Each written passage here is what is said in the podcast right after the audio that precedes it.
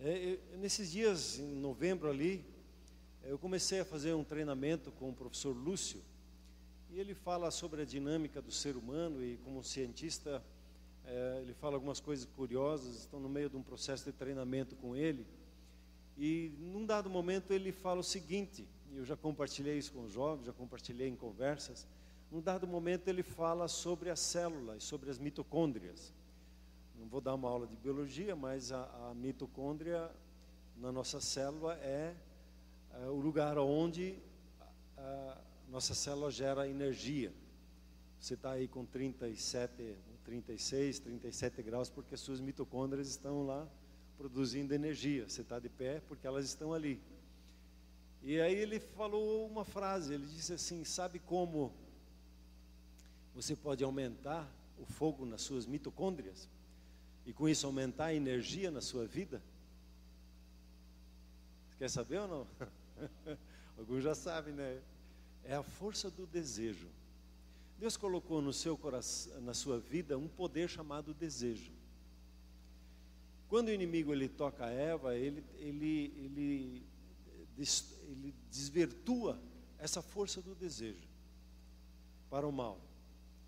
E aí você encontra textos na Bíblia que falam desse desejo em concupiscência da carne, concupiscência dos olhos, um desejo muito forte que vai dominando a pessoa e ela vive por aquilo.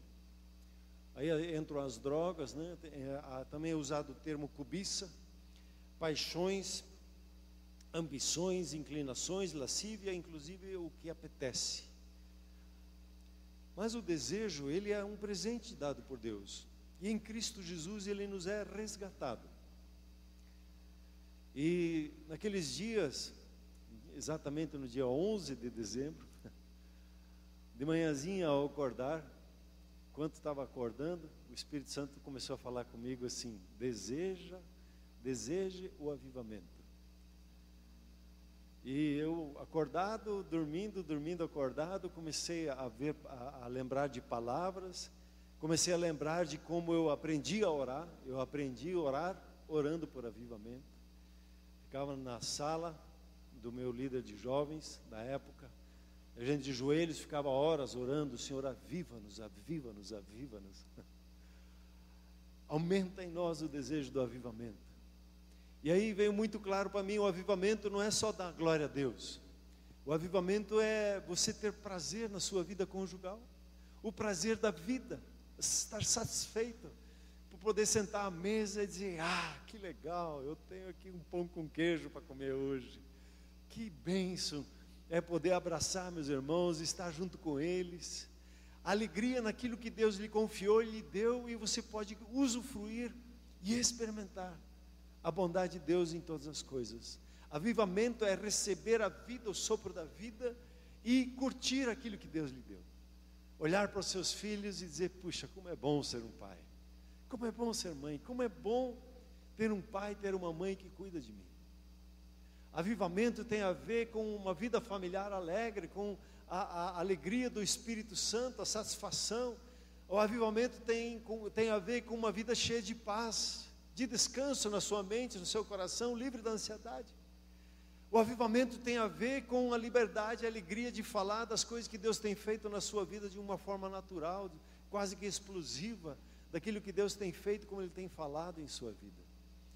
E nesse, nesse interim, o, o pastor Arno Paulo, ele, ele recebeu um sonho, também nessa época, outubro, novembro, e ele sonhou com a cruz, e essa cruz ela estava envolta com um impê amarelo, ela, ela diferente assim, ela estava embelezada. E o Espírito Santo falou com ele assim, no meio do sonho: embeleze a cruz, deixe a cruz mais cheia de vida, a mensagem da cruz, a palavra da cruz.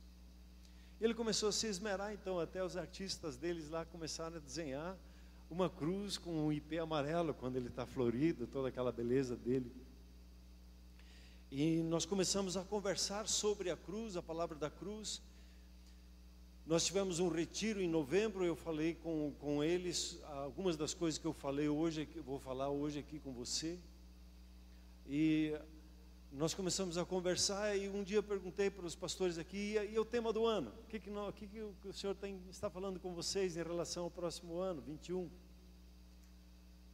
E aí, foi numa quinta-feira de manhã, nós conversamos, ficou um ponto em aberto, e aí eu estava, na, na época, estava caminhando na hora do almoço, e fui caminhar.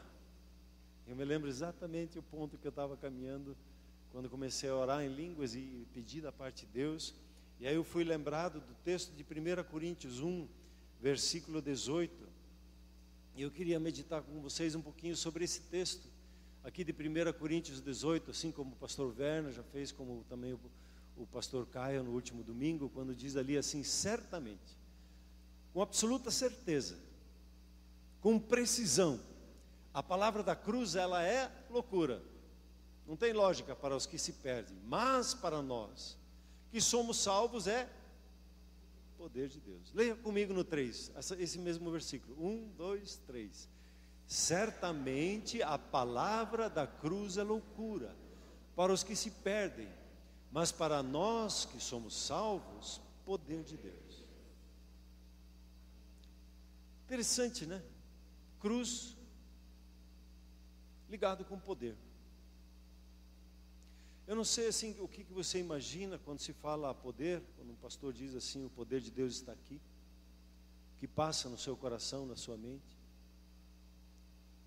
E Paulo, um pouquinho mais adiante, nesse mesmo capítulo, no versículo 24, e ali é o tema do, do nosso ano que, que, que ressaltou, diz assim: Mas para os que foram chamados, aí tanto judeus como gregos, independente da, da sua etnia, pregamos a Cristo, poder de Deus e sabedoria de Deus. E aí nós começamos a confirmar, conversar e o Espírito Santo testificou: esse ano de 2021 é o ano do poder e da sabedoria de Deus. É o ano de desejar um avivamento no nosso coração sobre o poder que há na cruz, sobre a sabedoria que Deus tem revelado em Cristo Jesus para a sua e para a minha vida. Eu quero te convidar a você começar a desejar hoje, Senhor, aviva em mim a mensagem da cruz, aviva em mim o poder, o seu poder, aviva em mim a sabedoria de Deus mexe comigo nesse ano, me dá uma experiência. Você no ano passado foi preparado por Espírito Santo para abrir o seu coração e com isso ter os céus abertos sobre a sua vida. A sua expressão de adoração, ela não pode ser passiva, ela tem que ser ativa, envolvida.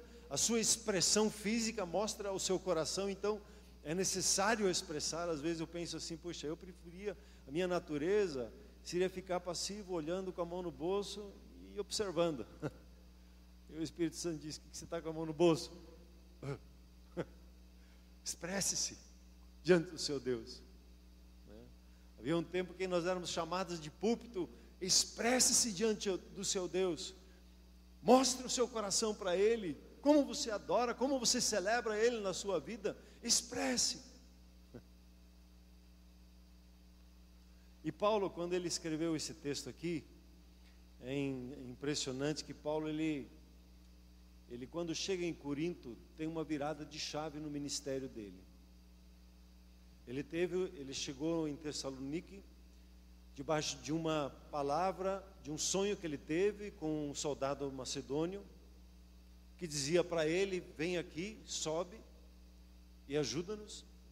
Ele estava no lado da Turquia e ele estava tentando evangelizar e o Espírito Santo estava tentando travando ele. Ele não fazia ali. Aí, ele foi dormir. Senhor, então fala comigo. E aí ele foi para Tessalonique, Tessalônica, né? Hoje é chamado Tessalonique. E depois ele desce, ele deixa alguns discípulos lá, ele desce e chega em Atenas.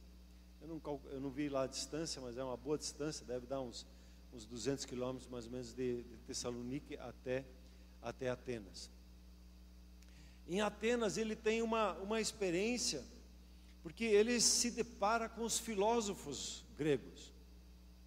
Ele começa a caminhar pelas ruas de Atenas e ele encontra muita adoração, ele encontra muita idolatria naquele lugar.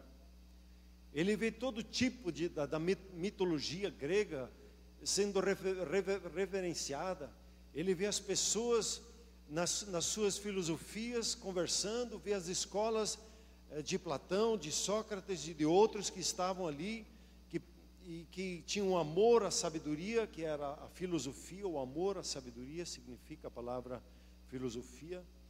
E eles, com, a, com, a, com as suas escolas, encheram até hoje toda a terra com o pensamento grego.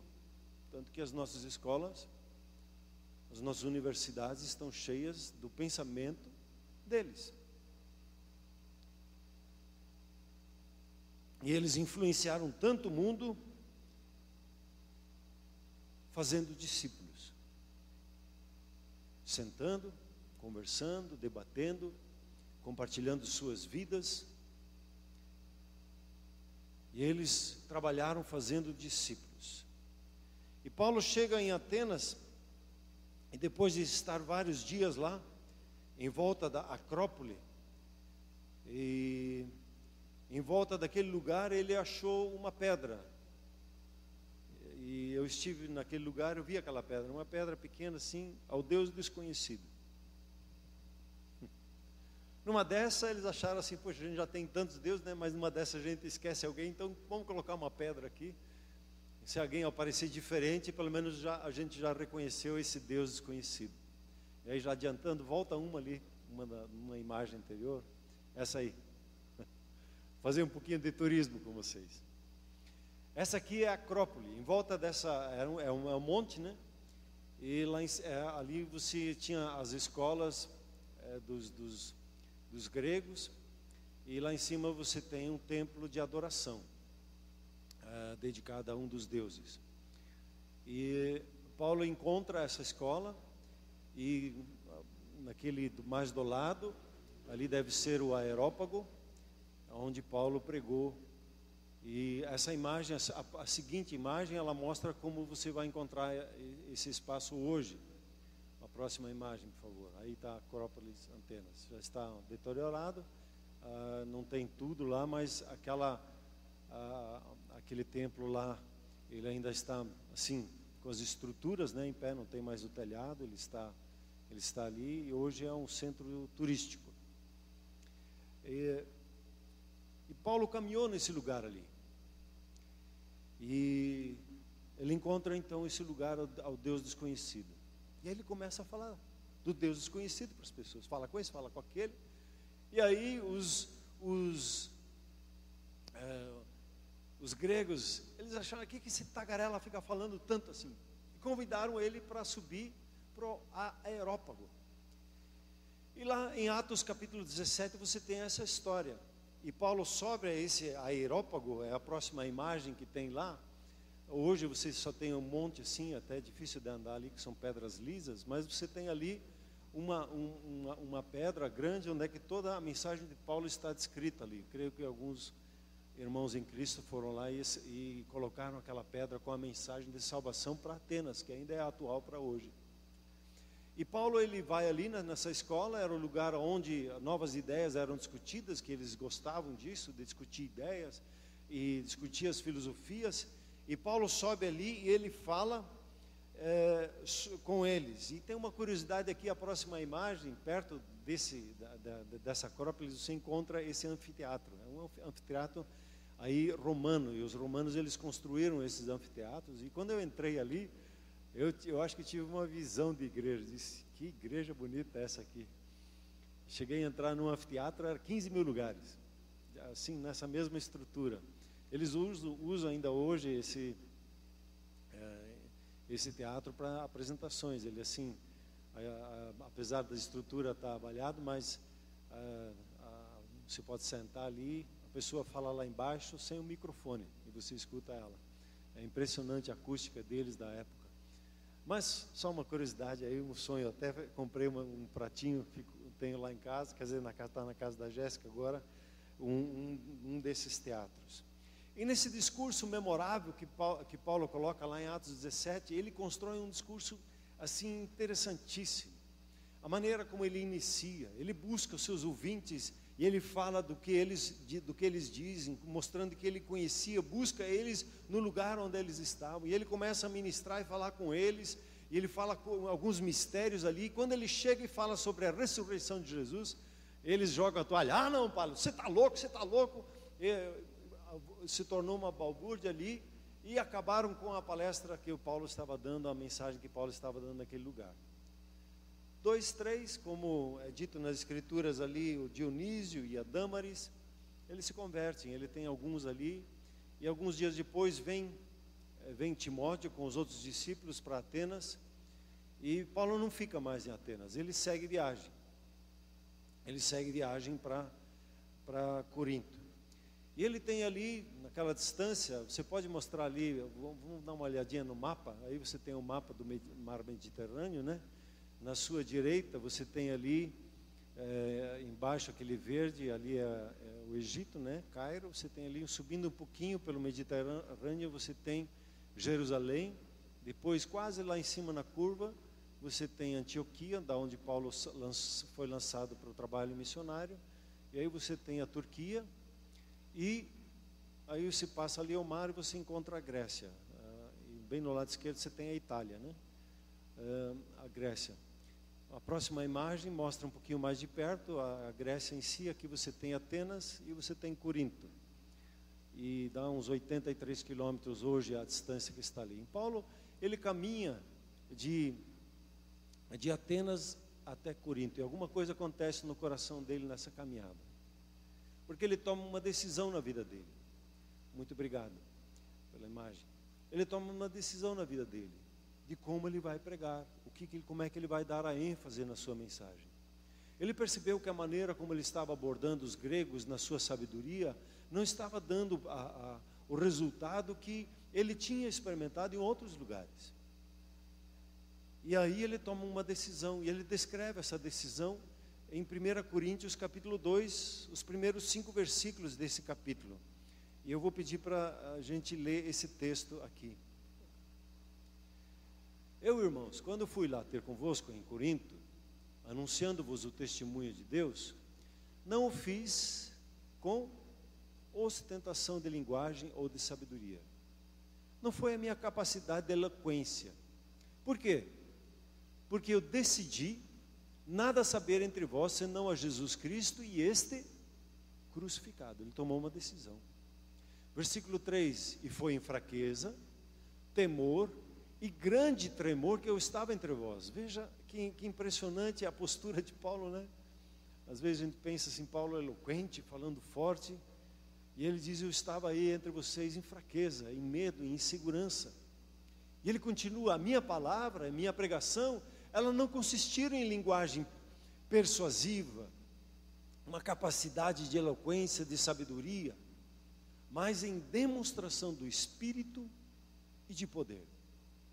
E ele conclui essa linha de pensamento aqui para que a vossa fé não se apoiasse em sabedoria humana, e sim se apoiasse no poder de Deus. Paulo, nesse texto que ele está descrevendo aqui em 1 Coríntios, a partir do 18 até o final do capítulo 2, ele fala é, sobre essa dinâmica da sabedoria e do poder do ser humano e da sabedoria e do poder de Deus. Ele, aliás, ele começou a carta eh, agradecendo e saudando a igreja, e ele imediatamente ele aborda um problema de divisão que estava entre eles. Um gostava desse pastor, outro daquele pastor, um dizia que era desse, outro era daquele, não sei se você já ouviu falar disso. Ah, esse pastor é melhor que aquele, ele fala melhor que o outro, eu, eu gosto desse, eu gosto daquele. E Paulo disse: O que, que é isso? Aliás, aliás, eu morri por vocês na cruz. Quem morreu por vocês na cruz não foi o Senhor Jesus? Então nós somos apenas servos, nós somos apenas aqueles que ministram a vocês com o que Deus nos deu.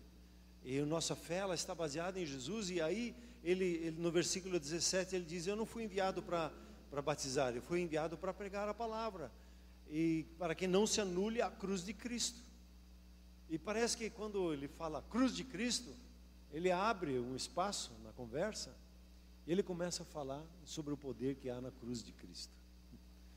Ele vai até o final do capítulo 2 e no capítulo 3 ele retoma a conversa sobre as divisões que estavam tendo lá e dar uma corrigida neles. E é, é, esse, esse ponto da, da, da palavra aqui, ele, ele, é interessante porque é, a sabedoria, o poder dos homens, se pegar, por exemplo, o poder do conhecimento ou o poder financeiro, às vezes as pessoas nem querem o dinheiro, elas querem o poder que o dinheiro dá. O que, que é para o ser humano a questão de poder? É questão de dominar pessoas. Faça você dependente com uma palavra que eu tenho e você depende de uma orientação minha. E o poder de Deus não faz isso, o poder de Deus te libera, para que você cresça, você avance. Mas o poder do conhecimento, o poder do dinheiro domina as pessoas, tanto que, como já falamos aí, no mundo existe uma guerra de poder por causa de querer um dominar o outro. E não é o projeto de Deus isso. O projeto de Deus nosso é o serviço nos servir, nos ajudar uns aos outros.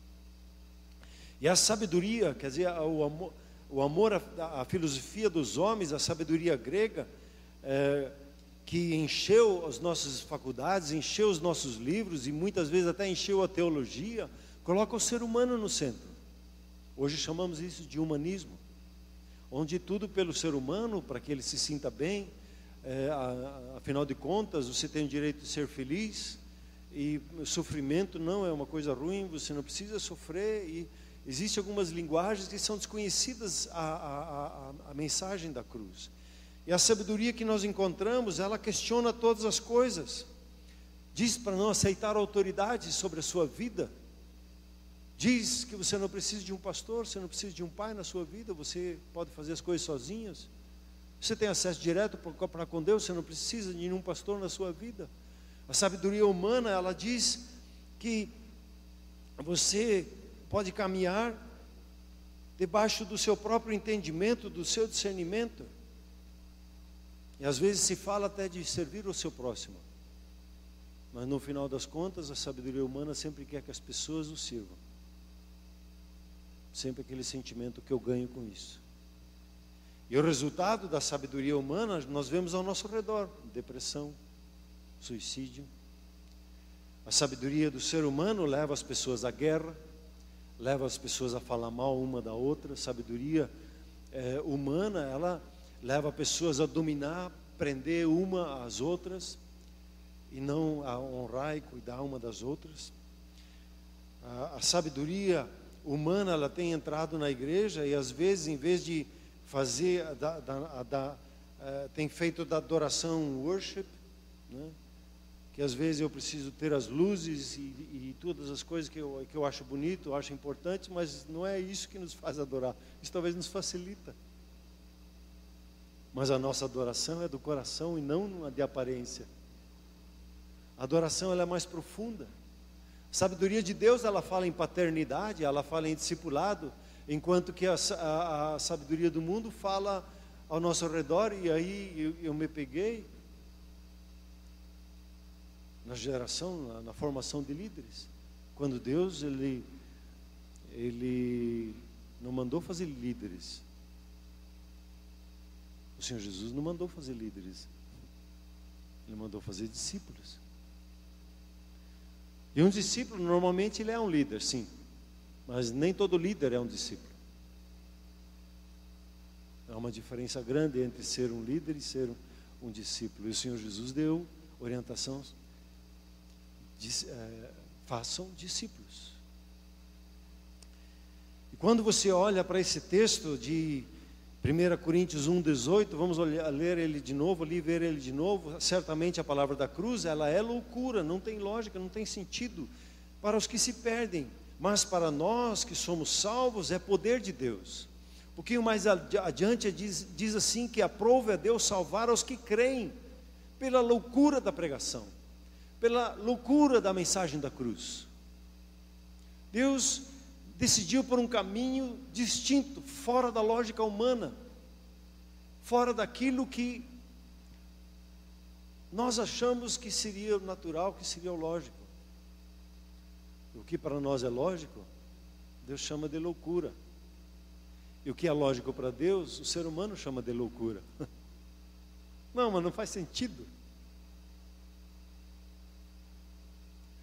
E ao olhar, não sei o que você pensa quando você fala, quando você ouve a palavra poder de Deus. A palavra poder, ela é, é dunamis, você já conhece isso. E a palavra dunamis, ela é uma palavra de ação. Quando ela, é, é, você toca, ela entra em, em, em ação e transforma aquela situação. O poder de Deus ele nunca é estático, ele é sempre ele, ele é, é ação, ele entra numa situação e transforma aquela situação. E quando você abre o seu coração para o poder de Deus e abre o seu coração para o agir de Deus, a situação que você está, ela não melhora, ela é transformada. O projeto de Deus não é fazer de você uma pessoa melhor, não é melhorar a tua carne. O projeto de Deus não é fazer de você uma pessoa melhor. A lei tentou fazer isso e não conseguiu. O poder de Deus é aquilo que William estava falando aqui, já no início, na palavra de oferta. É a transformação. O poder de Deus é transformação de natureza. O poder de Deus, quando Ele toca a nossa vida, Ele transforma a sua vida, você numa, que é uma criatura de Deus, que é criado conforme a imagem de Deus, você, é, quando tem contato com o poder de Deus, você é transformado em um filho, em uma filha.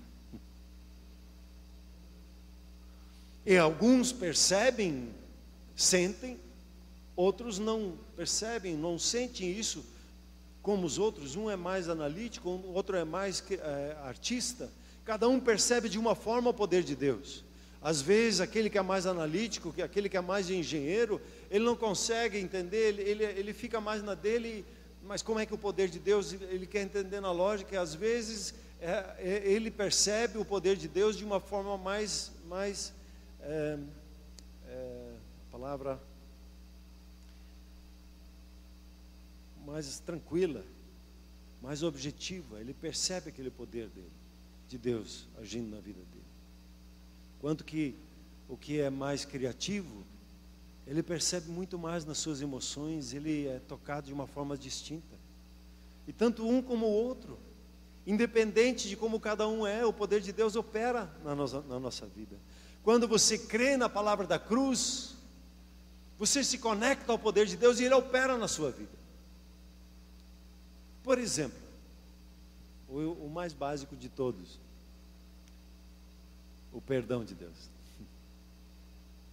O perdão é um poder que Deus manifesta na sua vida. Basta eu apenas reconhecer e dizer: Senhor, é verdade. Falar dos outros desagrada ao Senhor, desonra ao Senhor. Deus é fiel, Ele é justo, para te perdoar e te purificar de toda injustiça que o falar mal dos outros gerou das maldições que foram trazidas ali. O poder de Deus, quando nós falhamos uns com os outros e reconhecemos diante de Deus e pedimos perdão uns aos outros, o que, que Ele faz? Ele cura, cura os relacionamentos. Um casal, quando ele está em conflito e ele se rende a Deus e, e, e busca em Deus a restauração do casamento, o poder de Deus entra para a restauração de todo o relacionamento o poder de Deus ele é transformador e ele começa no perdão.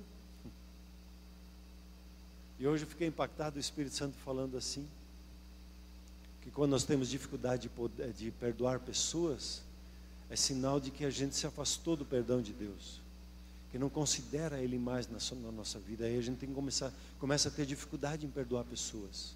E quando você começa a se conscientizar e celebrar o perdão de Deus na sua vida, não tem como mais você segurar o perdão com relação às pessoas. É vergonhoso para nós não perdoar uma pessoa, por quê? Porque Deus é tão generoso conosco. Deus nos perdoou tudo. Como nós vamos segurar alguma coisa contra alguém outro? Então, quando nós celebramos e adoramos aquele que nos perdoou, o perdão ele, ele ganha força e o poder transformador ele, ele, ele vem sobre as nossas vidas e nos toca profundamente e nos envolve. E nós podíamos avançar. Você pode experimentar o poder de transformação ao perceber e crer na mensagem, na palavra da cruz. Poderíamos falar do, falamos um pouquinho do perdão, poderíamos falar da bênção e da maldição. A maldição é uma força operante na vida de muitas pessoas. Mas quando você se chega e recebe o poder da cruz na sua vida, essa maldição ela é cortada, ela é anulada. E você de uma situação amaldiçoada, você entra numa situação abençoada pelo poder da mensagem da cruz, crendo que Jesus levou sobre si toda a maldição. E quando uma maldição ela quer se manifestar na sua vida, alto lá, Jesus levou na cruz. E você resiste, repreende e entra na dinâmica do poder da, eh, de Deus, no poder da bênção na sua vida. Você, às vezes, pode ser atacado pela morte, por pensamentos de desânimo, desencorajamento. E é um ataque, não é um ataque virtual, é um ataque verdadeiro das trevas, é espiritual que acontece. E aí, eu me conecto ao poder de Deus. Digo, mas Jesus me deu vida e me deu a vida em abundância. Esse sentimento de morte, esse sentimento de desânimo, isso não me pertence, isso não é da cruz, isso não é do Espírito Santo. E eu tomo autoridade e resisto isso, ordeno que vá embora toda a opressão maligna e experimento o poder da cruz transformando o meu coração em vida, em vida e abundância. Essa vida está aí dentro da sua vida. Você tem abundância dentro de você. Deus colocou ela porque Ele colocou em você o Espírito Santo e do seu coração flui rios de água viva. Isso é avivamento. Uh! o poder de Deus, ele entra numa situação de vergonha e leva você para uma experiência de dupla honra, de ser reconhecido plenamente em Cristo Jesus. O poder de Deus entra numa situação de miséria e te põe e estabelece em riqueza. O poder de Deus entra numa situação da onde nós não sabemos o que fazer, da ignorância. Eu achei um, gozo, um gozo, assim, uma alegria ver o testemunho do Davi Rebolo. Ele disse: o que, que a gente faz quando a gente não está é, tá com uma dificuldade e financeira, por exemplo, não sabe o que fazer? A gente fica lá quietinho no canto e.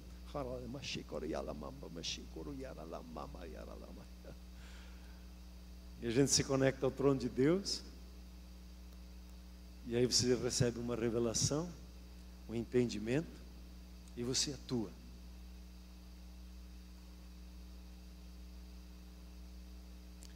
Ele testemunha que ele estava buscando a Deus e Deus falou para ele o seguinte: venda a tua empresa. Mas Deus, a minha empresa, eu vendo mil dólares e tiro mil dólares limpo. Onde que tem uma empresa assim? Está voando Deus. Mas ele não quis, ele já aprendeu, né? não questionou Deus, obedeceu, vendeu. E quando ele recebeu o último pagamento era fevereiro de 2020. 2020. Não perdeu nada. Multiplicou todas as coisas. E ele não faz negócio com, com, com crente, ele só faz com incrédulo para trazer o dinheiro para o reino de Deus. Ele dá o testemunho dele que ele vivia em plena miséria, abaixo da linha de pobreza, abaixo da linha da miséria. Vivia numa casa na divisa ali de Bagé, naquela região Uruguai, Argentina, é, Uruguai, Brasil, né? E o pai brasileiro abandonou e ele ficou com a mãe numa situação de extrema pobreza. Comia comida que os outros não queriam mais comer. Não tinha calçado. A casa dele era chão batido. Quando se conhece aquelas casas de lona, ou só de, de algumas madeiras, era a casa dele. E ele conta assim, é de, é de chorar quando ele começa a contar a situação eles não tinham banheiro dentro de casa. A casa deles, tudo era ali. Fogo era fogo, tinha que catar uns gravetos para tentar esquentar alguma coisa. Era tudo ali, naquele mesmo lugar. E um dia, alguém convidou ele para um retiro de adolescente. Ele pensou: Uau, vou comer? vou jogar bola? e vou tomar banho no rio, porque era do lado do rio. Ele foi lá. E naquele retiro ele foi impactado com o poder de Deus. Ele foi transformado aos seus 14 anos. E aí começou a frequentar a igreja. E um dia ele escuta na igreja: Em ti serão abençoadas todas as famílias da terra. E ele que estava em plena ignorância sobre as coisas de Deus, quando ele ouve aquela frase, que você já ouviu tanto, que você sabe de cor e salteado, e sabe inclusive que é lá em Gênesis 12, 3 que é colocado isso. Ele ouviu aquela palavra, e aquela palavra veio com uma revelação para ele. Ele disse: Eu não sei o que aconteceu, mas aquela palavra entrou dentro de mim. E eu comecei a orar em cima daquela palavra, e disse: Deus, o Senhor, também eu li, aprendi ali que o Senhor não faz acepção de pessoas. E o Senhor diz que é, a bênção de Abraão também, a minha família pode ser abençoada. E eu posso ser abençoado, eu posso ser abençoado pelo Senhor. E ele começou a orar, se não me engano, três anos. Ele ficou perseverando em cima dessa oração, dessa palavra profética que ele recebeu, que entrou no coração dele. E ele, depois de três anos, ele teve um irromper. E aos 18 anos ele começou uma empresa, teve uma experiência negativa, começou outra, começou outra. E em poucos anos ele mudou, mudou do Uruguai para o Chile com ele prosperou tanto, até ele diz assim: a prosperidade, ela não é uma técnica, é um vento do Espírito. Prosperar que vem da parte de Deus, ele vem junto com esse vento é, do Espírito. Até ele chama isso do segundo vento, dos quatro ventos, o segundo vento é esse. E ele experimentou isso na sua vida e começou a crescer, trabalhar, trabalhar veio para começar a pregar a palavra, ter, teve experiências acima de experiências com Deus, que você lê nos livros deles, que muitas vezes é difícil de compreender. E aos 37 anos ele disse: Pai, eu já tenho tanto, posso me aposentar? Para que eu só possa pregar a palavra de Deus?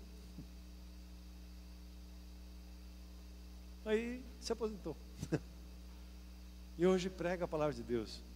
No ano passado, de outubro, novembro, dezembro, ele fazia dois congressos por semana, de três dias, como ele fez conosco aqui, pregando a palavra de Deus, ministrando a palavra de Deus. Ele diz: Deus me tirou de, da miséria, do menos que nada, por uma revelação. É o poder da cruz operando na vida de uma pessoa, transformando o seu coração. Ele estava destinado à miséria, situação social dele era de briga, era de morte. E Deus tira ele de lá. O poder de Deus na nossa vida, ele muda, transforma a nossa natureza. Nós não estamos numa dinâmica de desenvolvimento, nós estamos numa dinâmica de transformação de vida. Eu gosto muito de 2 Coríntios 3, 17 e 18, onde está o Espírito do Senhor. Nós avançamos, contemplamos ao Senhor e de glória em glória nós somos transformados. O importante é ter a mente transformada, ter o coração transformado, ter a manifestação da natureza divina em nossas vidas, no perdão, na bênção, na vida abundante, na justiça divina, na dupla honra, na riqueza, na luz, na saúde. As conquistas que o Senhor Jesus deu na, estabeleceu na cruz são conquistas de transformação de vida. E é seu, pela pregação da cruz. Daquilo que é loucura, que, mas como assim? Não faz sentido o pastor falou uma coisa, mas a sabedoria humana chama das, a palavra rema da parte de Deus como loucura. E aí se perde. Mas os que creem, recebem essa palavra e são transformados na sua natureza e vivem essa palavra de uma forma distinta. E você e eu, nós temos isso, e isso é nosso. Crer na palavra da cruz Simples assim. Crer que, e você recebe o perdão. Crer na revelação daquilo que Deus está te mostrando, que Ele quer revelar por seu intermédio, e você recebe. O pastor Arno e eu, nós estávamos conversando ontem à noite, quando nós saímos da ministração, ali com o Davi, e, e ele dizia: Puxa, a gente tem recebido a ministração da graça, é importante entender. E nós nos lembramos da palavra do pastor Pio que diz: numa das reuniões que ele teve conosco, disse quando o Senhor Jesus ele entrou na nossa vida e nós éramos escravos do pecado, escravos das trevas. O Senhor Jesus foi lá, pegou a chave do diabo e abriu a prisão. Disse: Você está livre. Só que para sair da prisão, ele não foi lá dentro para nos tirar. ele envia o irmão, ele envia a irmã, mas eu tenho que começar a tomar atitudes de busca, de querer, de demonstrar pelo meu, pelo meu falar, em primeiro lugar, no meu crer, na minha postura de oração, de busca das coisas de Deus, de focar naquilo que Deus tem preparado e separado para nós. Citei aqui só Davi como um exemplo fresco que está na minha memória. Três anos orando em cima de uma palavra até pá, romper. E ter uma experiência extraordinária. Hoje ele diz assim: Eu posso financiar um curso para minha filha numa das melhores faculdades dos Estados Unidos e pagar 400 mil reais. E não pesar no caixa. Glória a Deus, né? Deus tirou louco as coisas que não são para que sejam, para envergonhar a sabedoria humana. Não é assim que esse texto que nós, que quando você lê, ele diz aqui. Deus não está preocupado enquanto você sabe quanto que você tem. Deus está desejoso em ter do seu coração a sua fé, de você concordar com Ele, de você dizer sim, Pai, eu recebo essa palavra. E de você pegar essa palavra e orar essa palavra e romper nessa palavra e não ficar parado. Demonstrando a sua fé, a sua busca, a sua sede. Deus abre as portas, mas você precisa entrar. Deus te dá a palavra, mas a busca é nossa. O romper é nosso. E onde começar? Aonde existe toda a briga de poder. Aonde a decisão, primeira decisão, ela precisa ser tomada. É onde a Eva foi atingida e também Adão foi atingido.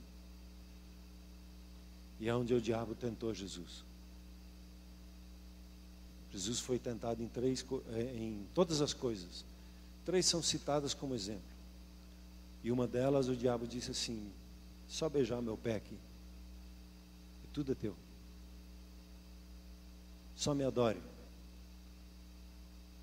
E quando você vai olhar nas, na história da humanidade, a adoração é o primeiro vento ou como o Rebolo diz, é o vento matriz. É o primeiro vento. É o vento que define as nossas vidas, a quem nós adoramos. É onde a batalha verdadeira, a batalha espiritual acontece, na nossa adoração. Em quem nós valorizamos, em quem nós damos honra, em quem nós, quem nós, quem nós celebramos na nossa vida. Às vezes as pessoas dizem assim: ah, eu adoro dinheiro, ah, eu adoro comida. ah, eu adoro tal pessoa, eu adoro isso, adoro aquilo. Mas nós adoramos o nosso Pai Celeste. nós adoramos o Espírito Santo que habita em nós. Adoramos a mensagem da cruz. E sabe quando que a nossa adoração é pedida? No momento da nossa fraqueza. Porque quando ah, na nossa fraqueza, Paulo escreve isso na, na, na, segunda carta aos Coríntios, capítulo 12, que é na fraqueza que o poder de Deus ele se aperfeiçoa. Isso não tem lógica. Eu quero me sentir, uau, eu tenho a força. Ah, não me sinto capaz. E na fraqueza, você começa naquela fraqueza, no seu ponto fraco, na, na, nos seus medos, nas suas inseguranças, você começa a adorar a Deus. Se é na saúde, você adora aquele que te sara. Se é nas finanças, você adora aquele que te supre. Se é no medo, você adora, adora aquele que é a tua fortaleza, que é a tua segurança. Se é é, no desafio que você se encontra, no desânimo, você adora aquele que te dá a alegria da vida. Se é, eu não sei o que fazer, eu vou adorar meu Pai, que sabe todas as coisas. E começo a adorar, o Senhor é meu pastor. Ele não me falta. Meu Pai, Ele me guia pelas veredas da justiça. E falando isso contrário às minhas emoções, falando contrário às circunstâncias ao meu redor. A adoração, ela, ela, ela tem, não, não, é só, não é só o cantar, a adoração tem a ver com o que você dá peso, você dá valor, você celebra na sua vida. O que toma as tuas emoções e os teus pensamentos, o que toma o teu dinheiro, o que toma a tua atenção, o teu pensamento, é isso que você adora. E ao adorar o Senhor, você vai perceber a manifestação do poder de Deus. E a adoração ela tem quatro quatro níveis, quatro momentos. Primeiro é o som. Às vezes você escuta aqui.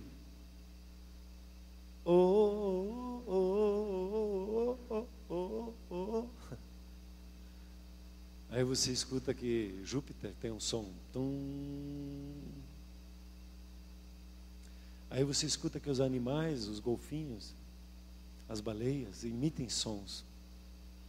E aí as escrituras se dizem que toda a criação adora Ele.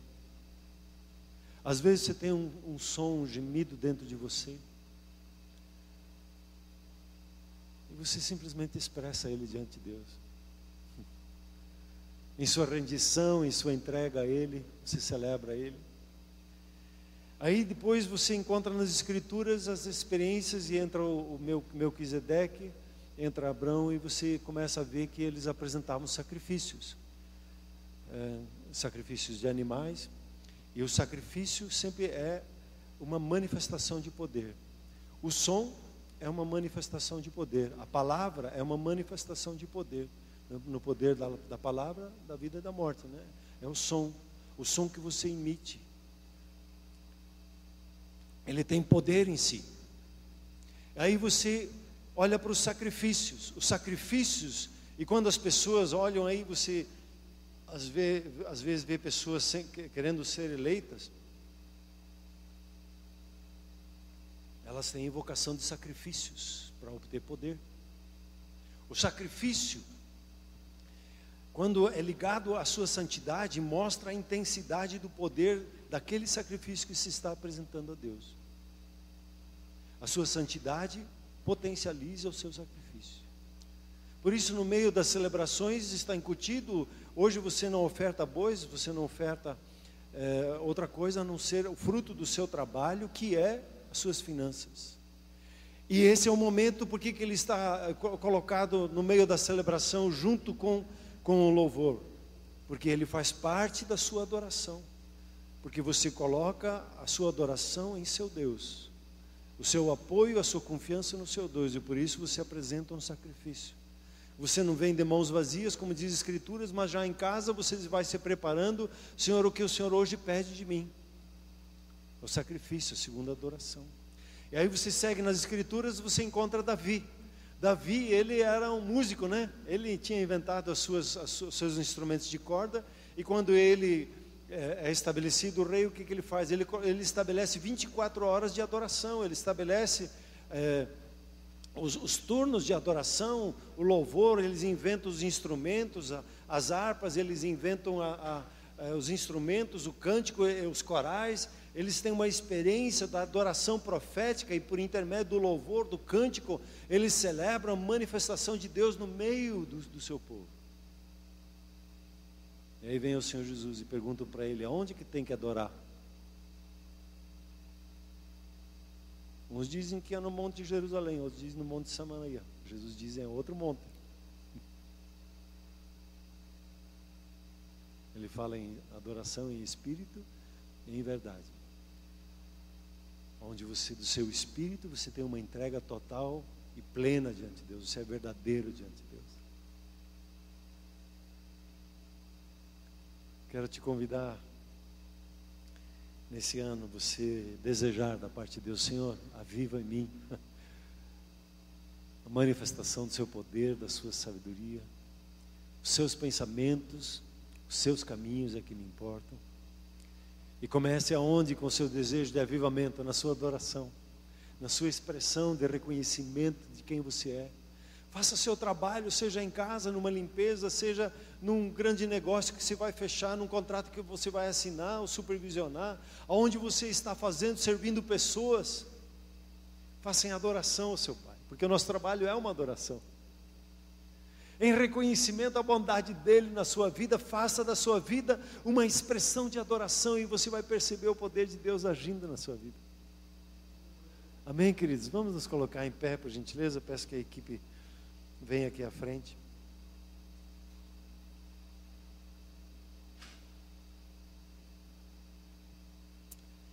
O avivamento, a vida de Deus, ela flui a partir da mensagem, a palavra da cruz. E a cruz de Cristo, ela manifesta o poder e a sabedoria de Deus. Você recebe essa palavra hoje na sua vida? Amém? Então talvez você tenha um momento, um ponto na sua vida de fraqueza, de medo e insegurança sobre esse ano. Eu quero te convidar a você fechar os seus olhos e começar a adorar a Deus sobre, aquela, sobre essa situação. E você dizer, obrigado Deus que o Senhor é minha força e fortaleza, é minha segurança. O Senhor é minha saúde. O Senhor é minha paz. Comece a adorar a Ele sobre a sua vida, sobre tudo que Ele tem dado.